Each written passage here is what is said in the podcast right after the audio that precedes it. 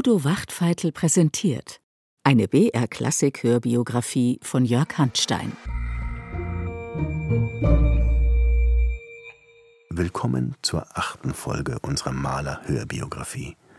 Sie sind gleich dabei, wenn Maler Klassiker entstaubt und die Oper mit modernen Bühnenbildern reformiert und in einen wahren Schaffensrausch verfällt, während sich bei seiner Ehefrau daheim der Frust aufstaut. Doch hören Sie selbst.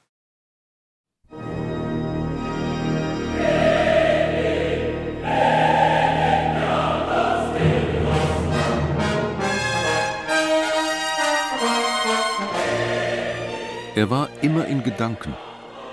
Sein Gesicht machte den Eindruck eines Geistesabwesenden. Die stechenden Augen hinter der Brille, sein Haar unordentlich, man könnte fast sagen, ungekämmt.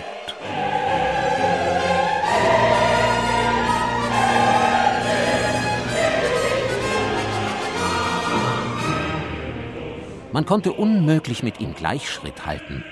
Er machte immer drei große Schritte und dann einen kleineren, offenbar aus Nervosität. Jeder drehte sich nach ihm um. Wer ist denn dieser Kauz?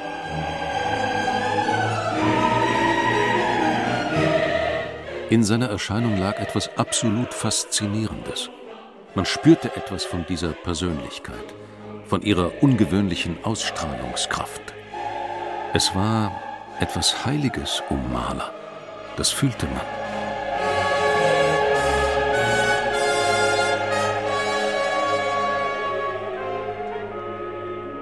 Gustav Mahler fällt auf, wenn er aus der Hofoper kommt. Viele Zeitgenossen werden sich noch lange an diese Erscheinung erinnern, und sie übertreiben nicht. Fotos aus dem Jahr 1904 bestätigen die Beschreibung. Hastig ausschreitend, den Hut in der Hand, wirkt Mahlers Gestalt in der Tat etwas kauzig, verrät aber auch enorme Energie und Zielstrebigkeit. Er bewegt sich auf der Höhe seiner schöpferischen Kraft. Jedes Jahr erschafft er eine neue symphonische Welt. Er reist als Konzertdirigent quer durch Europa – und er hat aus der Wiener Hofoper die bedeutendste Musikbühne der Welt gemacht. Mahler ist nicht bloß Orchestermusiker, sondern er beherrscht mit souveräner Gewalt die Bühne, das Spiel, die Mimik, die Bewegungen der Darsteller. Sein Blick erstreckt sich auf die ganze Regie, auf die Dekorationen, die Maschinerien, die Beleuchtung. Diese Empfehlung hatte der ungarische Abgeordnete Graf Opponyi Anfang 1897 nach Wien geschickt.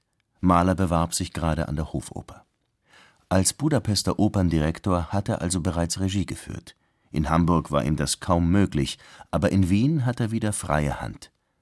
Aufführungstraditionen sind ihm dabei nicht heilig. Er entrümpelt die Bühne und entstaubt die Klassiker. Zum Beispiel die Zauberflöte, die sonst ziemlich steif zelebriert wird. Er will ihre humoristische, naiv volkstümliche Seite wiederbeleben. Zu Taminos Flötenarie tritt ein ganzes Rudel Tiere auf, ein lustiger Verweis auf den Orpheus-Mythos. Da lasse ich zuerst einen Löwen erscheinen, gefolgt von seinem Weibchen, die sich einträchtig nebeneinander hinlegen. Dann guckt ein Tiger aus dem Busch und tritt horchend hervor. Vögel kommen angeflogen, ein Hase hüpft daher, spitzt die Ohren und lauscht. Und nun ringelt sich eine riesige Schlange heran, und am Ende wälzt sich ein Krokodil aus dem Nil herauf. Mahler klettert in den Proben selbst auf die Bühne. Jedem Statisten macht er vor, wie er zu liegen und zu horchen, zu schleichen und zu hüpfen hat. Als Regisseur legt er gerne Hand an. Selbst Chormassen und schwergewichtige Wagnersänger manövriert er dabei erstaunlich leicht über die Bühne. Wagners Idee eines Zusammenspiels von Musik und Darstellung hat sich noch keineswegs überall durchgesetzt. Gewöhnlich werfen sich die Sänger in Positur und singen eben. Mahler aber bevorzugt Darsteller, die ihre Rolle verkörpern wie Schauspieler. Dafür baut er das Wiener Ensemble neu auf, und dafür holt er seine ehemalige Geliebte Anna von Mildenburg. Und so ist die Ära Mahler zugleich die der großen Tragödin und Wagner-Sopranistin – der Kritiker und Malerbiograf Richard Specht erinnert sich: Wer die Mildenburg in einer ihrer grandiosen Gestaltungen erlebt hat, weiß, dass man dabei fast vergisst, dass es eine der Musik ist, weil die Art der Darstellung in nichts mehr an Oper erinnert. weil sie jeden Ton mit höchster Empfindung belädt, mit aller Angst, allem Jubel, aller Sehnsucht und aller Schmach. Ihre gleich einem vorweltlichen Raubvogel aufsteigende Stimme hatte eine Gewalt, dass sie wie ein Rufen aus mystischen Reichen klang.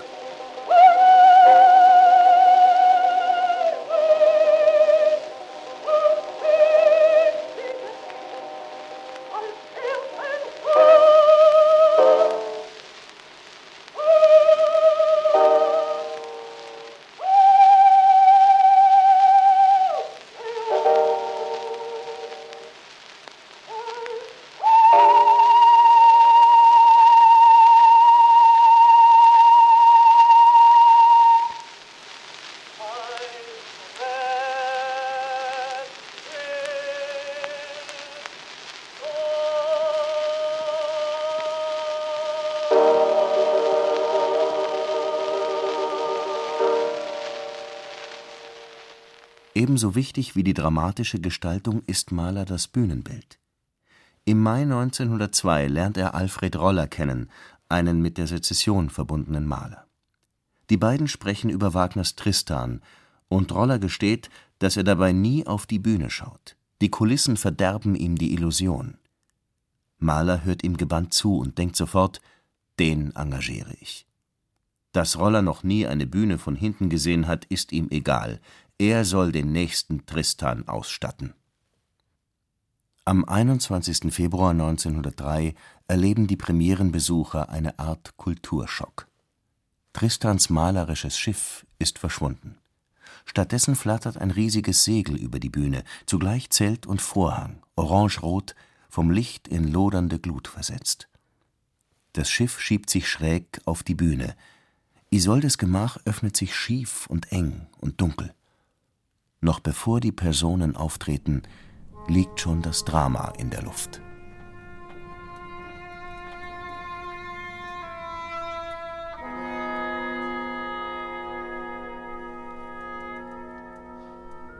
Vor allem aber das Unentrinnbare eines drohenden Schicksals, das in dem dunklen Hintergrund, aus dem die Luken gleich grünen Augen herstarren, auf der Lauer zu liegen scheint.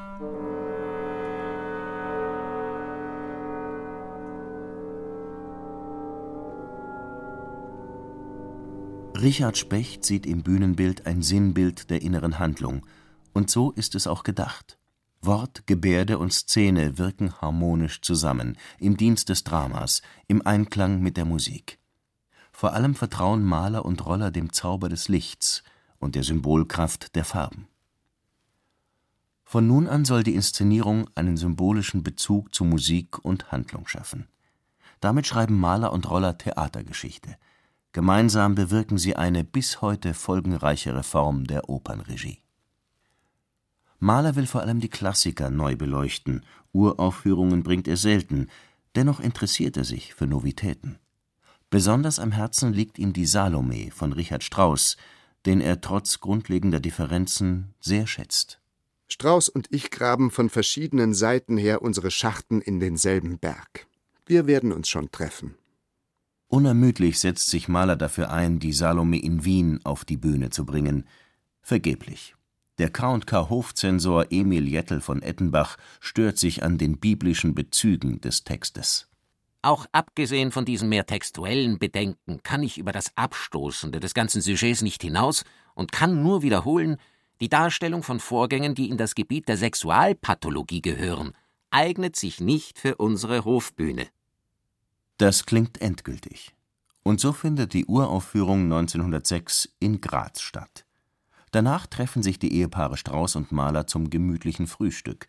Richard Strauß gibt sich wie so oft aufgeräumt. Lieber Mahler, Sie nehmen das alles zu schwer. Diese Oper, diesen Stall. Schonen Sie sich. Niemand gibt Ihnen etwas dafür, wenn Sie sich aufgerieben haben. Ein solcher Saustall, der nicht einmal die Salome aufführt, der ist es doch nicht wert. Ausnahmsweise gibt ihm da sogar Alma recht. Wozu all diese Mühe für flüchtiges Reproduzieren, wo doch allein das Schaffen ewig währt? Tatsächlich bleibt für Mahler sein Werk der eigentliche Lebensinhalt. und das auch in einem weiteren, künstlerischen Sinn. Es ist Erfahrenes und Erlittenes, was ich darin niedergelegt habe. Wahrheit und Dichtung in Tönen. Und wenn einer gut zu lesen verstünde, müsste ihm in der Tat mein Leben darin durchsichtig erscheinen. So sehr ist bei mir Schaffen und Erleben verknüpft, dass ich nichts Rechtes mehr machen könnte, wenn mir mein Dasein fortan ruhig wie ein Wiesenbach dahinflösse. Mahlers Symphonien erzählen seinen Lebensroman. Es wundert kaum, dass er keine Opern geschrieben hat. Er braucht eine epische Form, die um ein einziges Subjekt kreist, nicht objektivierte Figuren. Seine bildkräftige, dramatische Fantasie, seine szenische Vorstellungskraft spiegelt er ganz nach innen. Er schafft eine imaginäre Welt, wie sie ein Einzelner durchlebt und durchleidet. Ich habe ihre Seele gesehen, nackt, splitternackt. Sie lag vor mir wie eine wilde, geheimnisvolle Landschaft mit ihren grauenerregenden Untiefen und Schluchten, und daneben heitere Sonnenwiesen, idyllische Ruheplätze. Im Dezember 1904 hört Arnold Schönberg die dritte Symphonie. Bislang mochte er Mahlers Musik nicht besonders, nun aber ist sie ihm eine Offenbarung. Ich sah gute und böse Kräfte miteinander ringen, ich sah einen Menschen in qualvoller Bewegtheit nach innerer Harmonie sich abmühen. Ich spürte einen Menschen, ein Drama, Wahrheit, rückhaltloseste Wahrheit.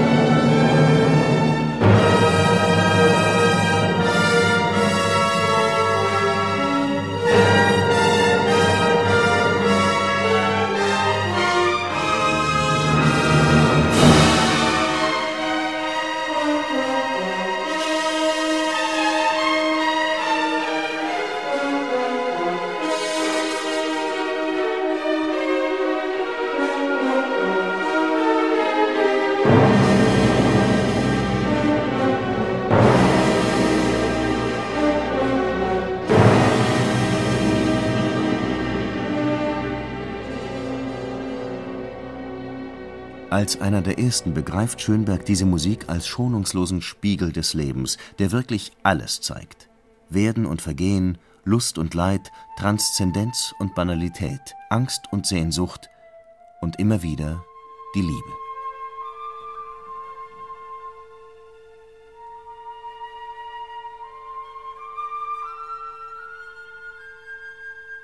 Mahler unterstützt den jungen Neutöner, der in Wien bitter zu leiden hat. So ist er bei dessen Skandalkonzert im Februar 1907 anwesend. Das Streichquartett geht im Gejohle unter. Ein wütender Hörer zischt Schönberg direkt vom Bühnenrand an. Mahler springt herbei. Ich muss mir doch mal so einen Kerl ansehen, der zischt. Nur Mahlers kräftiger Schwiegervater kann ihn vor Prügel bewahren. Zum Ausgang befördert, ruft der Kerl noch einmal durch den Saal: Beruhigen Sie sich! Bei Mahler zisch ich auch! Damit ist er nicht allein. Viele Wiener sind Mahlers Musik feindlich gesonnen. All seine Werke bringt Mahler in anderen Städten zur Uraufführung. Wien erlebt überhaupt nur eine Handvoll Mahler-Aufführungen. Als Hofoperndirektor ist er Gott der südlichen Zonen, aber als Komponist hat er in Wien keine Heimat. Für Hermann Bahr ist das symptomatisch. Niemals haben die Wiener einen wirklichen Menschen unter sich gelitten. Beethoven nicht, Bruckner nicht, Hugo Wolf nicht, Klimt nicht, Mahler nicht. In sein liebes, lustiges, leichtes Leben lässt sie der Wiener niemals ein. Und so ist Mahler gezwungen, seine Musik auswärts aufzuführen, was ihm die Wiener auch wieder verübeln. Seine großen Erfolge erringt er anderswo, zum Beispiel in Krefeld, wo im Juni 1902 erstmals die dritte Symphonie erklingt. Das Publikum empfängt sie mit rauschhaftem Beifall. Von da an verbreitet sich Mahlers Ruhm in allen Landen. 1903 fährt Mahler erstmals nach Amsterdam, wo seine Musik auf besonders fruchtbaren Boden fällt. Sein Gastgeber, der Dirigent Willem Mengelberg, wird eine eigene Malertradition begründen. In Holland findet Mahler ein kleines Stück Heimat. Man begreift, dass in diesem Land die Maler zu Hause sind die farbigen Häuser, Wiesen, Kühe, Windmühlen, Wasser, wohin man schaut, die Schiffe und die Wälder voller Masten. Und die musikalische Kultur in diesem Land ist stupend. wie die Leute bloß zuhören können. Die folgenden Jahre bringen Mahler einen kreativen Schub. Es beginnt mit dem fruchtbaren Sommer 1904. Am Wörthersee ist er nun auch bei eher ungewohnter Arbeit zu beobachten. Mein liebes Almschili, du wirst baff sein, was für ein schönes Spielplatzl wir für unseren Putzel hergerichtet haben. Ich freue mich schon rasend, wenn wir das zusammen das erste Mal ansehen und unsere Putzi da einführen werden. Erstmals kümmert sich Mahler ausgiebig um die Familie. Er kann sich von seinen Kindern kaum trennen, er macht Späße und erzählt Geschichten. In dieser glücklichen Idylle vollendet er aber auch die unerbittlich grimmige sechste Symphonie und die Kindertotenlieder. Ein Künstler schafft nicht nur aus dem unmittelbaren Erleben. Alma jedoch ist entsetzt. Ich kann es wohl begreifen, dass man so furchtbare Texte komponiert, wenn man Kinder verloren hat. Ich kann es aber nicht verstehen, dass man den Tod von Kindern besingen kann, wenn man sie eine halbe Stunde vorher geherzt und geküsst hat ich habe damals sofort gesagt, um Himmels willen, du malst den Teufel an die Wand.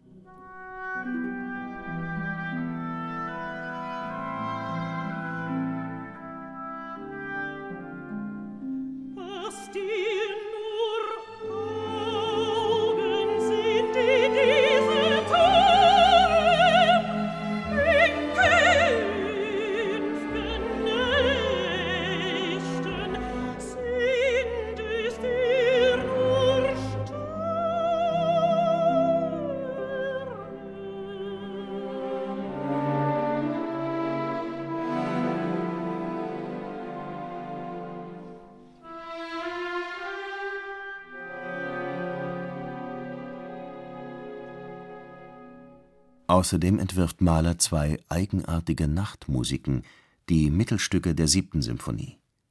Im folgenden Sommer will er daran weiterarbeiten, aber daraus scheint nichts zu werden.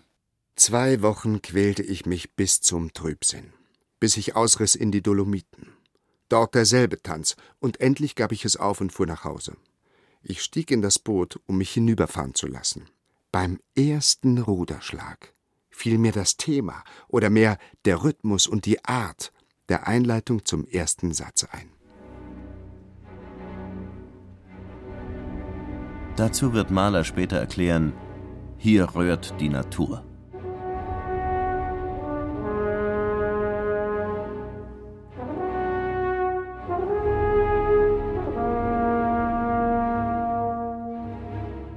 Zur Orientierung will ich noch bemerken, dass das Werk vorwiegend heiteren und humoristischen Inhalts ist.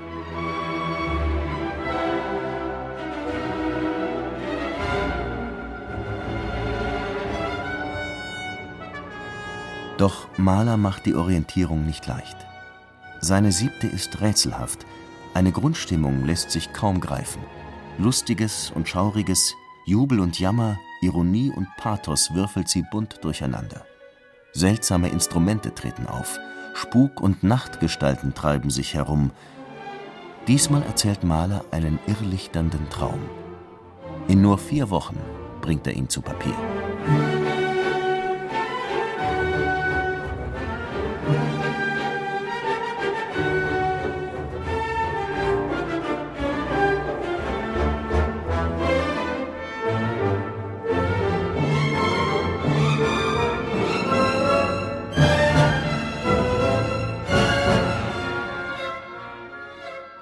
Schnellsten aber komponiert Mahler im Sommer 1906 die achte Symphonie. Nie zuvor hat er ein Werk in einem einzigen Urlaub geschaffen. Dabei hat er diesmal eigentlich gar nicht vor, am Wörthersee zu arbeiten. Ich ging in mein Häuschen hinauf mit dem festen Vorsatz, mich in diesen Ferien recht auszufaulenzen und Kräfte zu sammeln.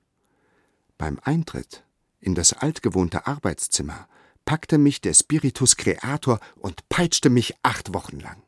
In diesem kreativen Furor entsteht ein absolutes Monumentalwerk, eine von vorn bis hinten gesungene Symphonie, ein Gesamtkunstwerk. Sänger, Orchester und Szene verschmelzen zu einer höheren Einheit. Mahler schreckt nicht davor zurück, den Schluss von Goethes Faust II zu vertonen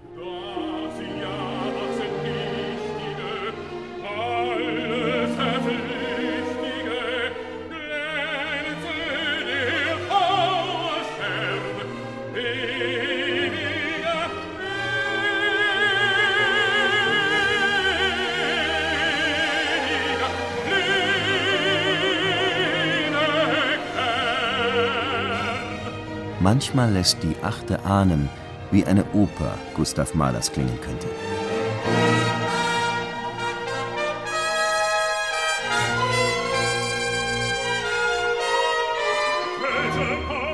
Zwar ist sie rein konzertant angelegt, aber das Konzert selbst wird zum inszenierten Ereignis. Bühne und Licht wird Alfred Roller gestalten. Doch sind solche Spektakel nicht so überholt wie die Kolossalbauten der Ringstraße? Wo denken Sie hin? Meine Symphonien wird man in hundert Jahren in Riesenhallen aufführen, die 20.000 bis 30.000 Menschen fassen und zu großen Volksfesten werden. Der Festspielgedanke ist wesentlich für die Achte. Mahler will die Menschen in einem gemeinsamen Kunsterlebnis verbinden und beseelen. Gewiss, die Idee ist nicht neu, doch Mahler ist überzeugt, das hat die Welt bis jetzt noch nicht erlebt. Er hält die Achte für sein größtes Werk.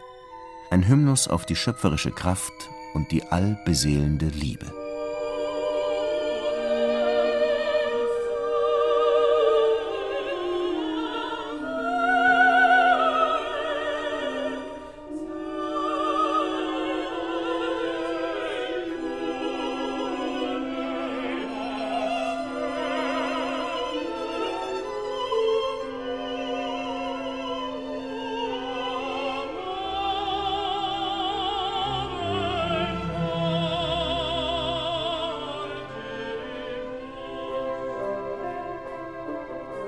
Mahler sitzt in seinem Waldhäuschen und lehnt sich zurück.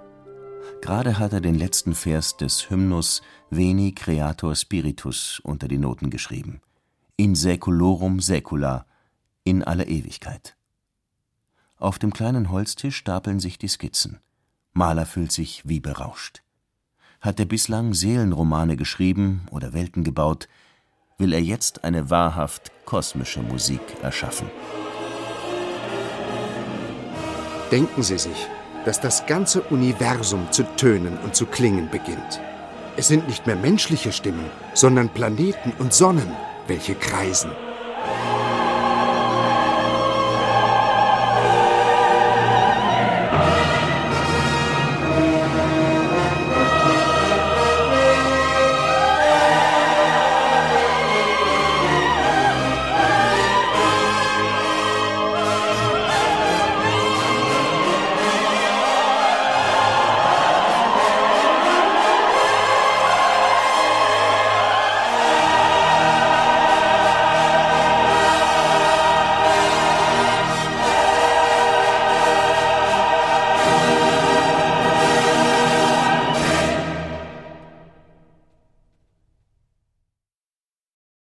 Achte Symphonie.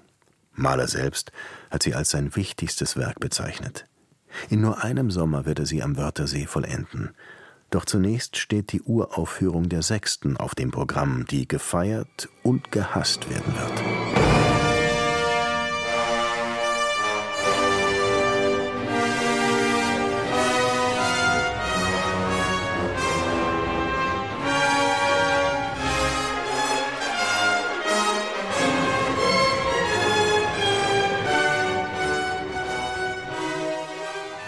Kein Werk ist ihm so unmittelbar aus dem Herzen geflossen wie dieses.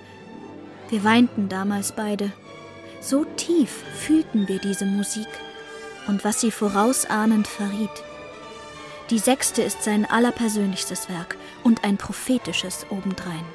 Auch er bekam drei Schicksalsschläge und der dritte fällte ihn.